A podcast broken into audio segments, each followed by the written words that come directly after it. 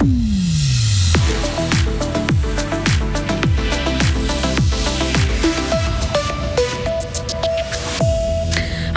qui tombe et c'est toute une région qui est privée de réseau mobile, mais la situation est sous contrôle à Charmey et environ et tout devrait rentrer dans l'ordre d'ici demain. Changer de logement pour une pièce de plus, une chambre bébé par exemple, ou quitter le canton de Fribourg pour celui de Vaud. 10% des Suisses l'ont fait, les Fribourgeois ont déménagé l'an dernier. Une consultation de 20 minutes seulement, la pilule ne passe pas chez les physios. Ils manifestent cet après-midi à Berne et nous serons sur place. Le ciel est changeant pour ce vendredi après-midi, va le rester également pour ce week-end avec des températures en baisse météo complète après le journal de Sarah Camporini. Bonjour Sarah. Bonjour Maurizio, bonjour à toutes et à tous. Le mystère est résolu. Mais oui, on sait pourquoi. Yaon, Charmet et les environs sont privés de réseau de téléphonie mobile depuis ce matin.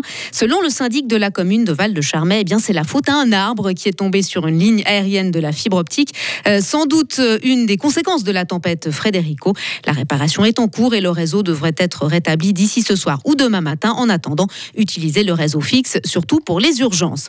Et puis concernant les autres conséquences de la tempête, elles sont moindres. Dans le canton de Fribourg, la police et les sapeurs-pompiers ont dû intervenir à une vingtaine de reprises, principalement pour des arbres et des barrières de chantier qui étaient tombées. Les routes sont actuellement dégagées, sauf Hamid dans la glane. Il n'y a eu aucun blessé. Construire des parcs photovoltaïques n'est pas une priorité pour le canton de Fribourg. Les députés Christian Clément et Hubert Daflon avaient demandé au Conseil d'État de faire une étude complète sur la question.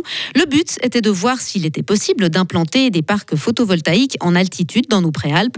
Plusieurs projets sont à l'étude en Valais. Les citoyens d'Anivier ont voté en faveur d'une telle installation en juin. Elle permettrait d'alimenter 3500 ménages. Isabelle Taylor, on ne va pas voir nos préalpes recouvertes de panneaux solaires pour le moment. Non, il faut savoir que ces parcs solaires alpins sont très controversé. Les opposants estiment qu'ils peuvent nuire à la biodiversité et au paysage. Dans le rapport qu'il publie aujourd'hui, le Conseil d'État fribourgeois écrit que pour lui, il est évident que le développement des ressources énergétiques doit minimiser autant que possible les impacts sur le territoire. C'est pourquoi, avant de penser à la construction de parcs dans les Préalpes, il veut donner la priorité au solaire photovoltaïque sur les bâtiments et les infrastructures existantes, ainsi qu'au sol en zone à bâtir sur certaines surfaces qui s'y prêteraient particulièrement. En combinant déjà ces champs d'application, l'objectif de produire 1300 gigawattheures d'électricité solaire d'ici 2050 est selon lui tout à fait réaliste. Et en ce qui concerne l'implantation du solaire photovoltaïque monté au sol en zone à bâtir, il précise qu'un groupe de travail réunissant les services concernés de l'État a été constitué pour préciser le cadre d'application. Merci Isabelle. Et bien sûr, le Conseil d'État rappelle aussi que le rayonnement solaire dans nos préalpes n'est pas comparable à celui des Alpes et en particulier en Valais. Dans le canton de Fribourg encore, il y a toujours plus de millionnaires. Ils sont plus de 6200 selon la statistique fiscale 2021, ce qui représente 3,3% de la population fribourgeoise. Dix ans plus tôt, le canton de Fribourg ne comptait que 3400 millionnaires. On parle de personnes qui ont une fortune imposable dépassant 1 million de francs. On reste dans les stats. Un Suisse sur 10 a déménagé l'an dernier. c'est le chiffre le plus bas enregistré au cours de ces dix dernières années, selon l'Office fédéral de la statistique. Sans surprise, si on change de logement, c'est dans les trois quarts des cas pour aller dans un plus grand ou un plus petit espace. Un choix qu'ont fait tout de même pas mal de personnes, comme le relève Serge Jubin, notre correspondant à Berne. Ce sont tout de même 700 000 personnes qui ont changé de domicile, mais c'était 750 000 en 2021. Et quand on déménage, c'est la plupart du temps pour rester dans son canton. Seuls 16% ont changé de canton et 12% sont partis à l'étranger. Ce sont les Ballois, les Neuchâtelois et les Vaudois qui ont le plus la bougeotte. Les plus casaniers sont les Appenzellois, les Nidwaldiens et les Uranais. Malgré un marché du logement très asséché, c'est pourtant dans les communes urbaines que le taux de déménagement est le plus fort. Ce sont avant tout les jeunes adultes qui changent d'appartement. 20% des 20-35 ans ont changé de logement, principalement les célibataires, et les étrangers ont davantage changé de domicile que les Suisses. Quand on déménage à l'intérieur du pays, c'est donc rarement pour aller loin. La distance moyenne est de 13,7 km et 4 fois sur 10, le déplacement se fait dans un rayon de 2 km.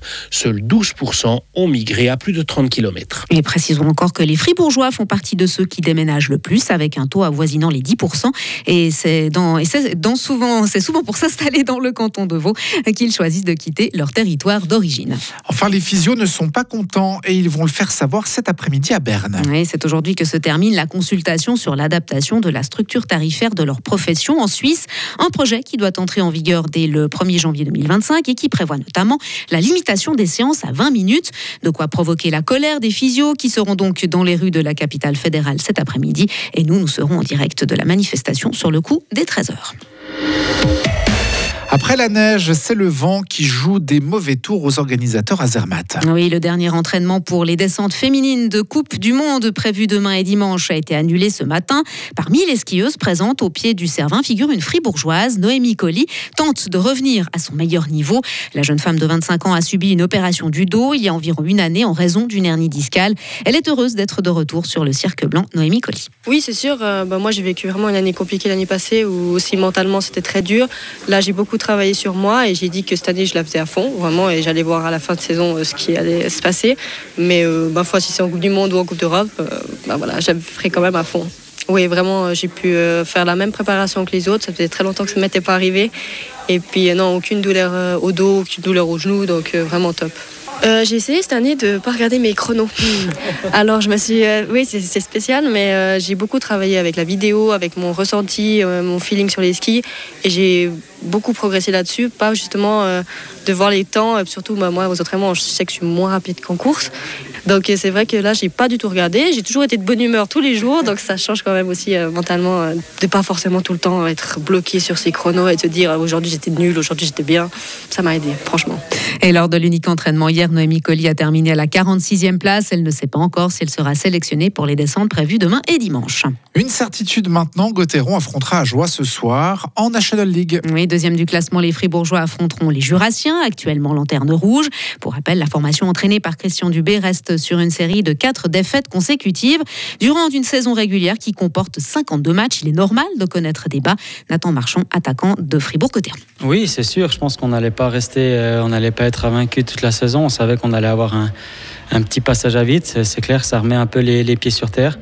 Mais voilà, quand il y a, y a des choses qui ne qui tournent pas en notre faveur, c'est peut-être cette petite chance aussi qu'on avait au début.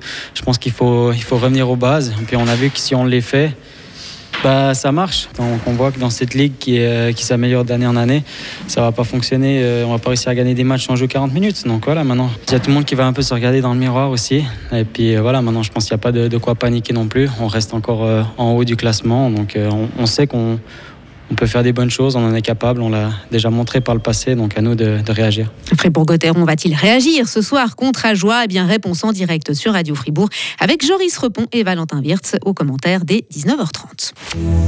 Retrouvez toute l'info sur frappe et frappe.ch.